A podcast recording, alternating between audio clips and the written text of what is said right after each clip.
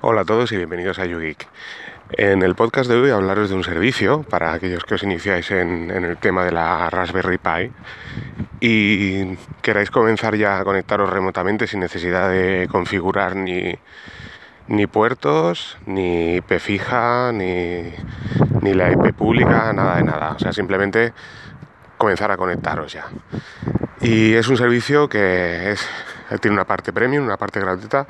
Se llama Dataplicity o Dataplacity. Es, una, es un servicio que podemos instalar en nuestra Raspberry Pi, como os comento. Imagino que en Ubuntu también podrá funcionar.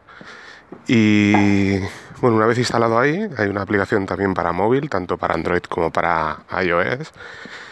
Y lo que hace es poder previsualizar una terminal de forma remota. Y como os digo, con la ventaja de no tener que abrir puertos, ni, ni configurar IP fija, ni nada de nada. O sea que es una, es una forma pues, de empezar a toquetear remotamente y experimentar. Deciros que, este servicio tiene, como os digo, una parte premium, una parte gratuita. La parte eh, gratuita es que al registrarte tienes una cuenta para gestionar una Raspberry Pi totalmente gratis. Si queréis, eh, pues si tenéis dos, Raspberry Pis, aquí tendréis que pagar, creo recordar que eran unos 2 euros al mes. ¿De acuerdo? Pero bueno, para poder, como os digo, gestionar todo esto, pues está genial. Deciros que, vale, esto está bien, pues como os digo, ¿no? Para iniciaros un poco, empezar a toquetear la terminal remotamente y demás. También esto queda si tenéis una VPN, como es mi caso, os explicaré en podcast eh, ya próximamente que es una VPN.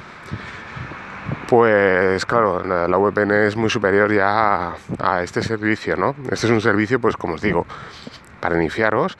Y luego la ventaja que tiene también, sobre todo, es que si vosotros no configuráis el DNS, que es para conocer vuestra IP pública, eh, siempre hay que tener en cuenta que normalmente las compañías telefónicas, cuando reiniciáis vuestro router o temporalmente, cambia vuestra IP pública. Esto quiere decir que vosotros a, la hora de conectaros a vuestra casa tenéis que, poner la dirección de vuestra IP pública. Todas las, todas las compañías de telefonía móvil nos otorgan una IP pública, una dirección que, que llegue hasta nuestra casa. Y claro, si esta dirección cambia, pues ya no llegaréis a vuestra casa, por lo tanto no podéis llegar a vuestra Raspberry Pi. Y gracias a, este servicio, pues bueno, no, es necesario. En este punto sí que, sí está bastante bien, porque ya os digo, no tenéis que complicaros la vida con configuraciones y demás.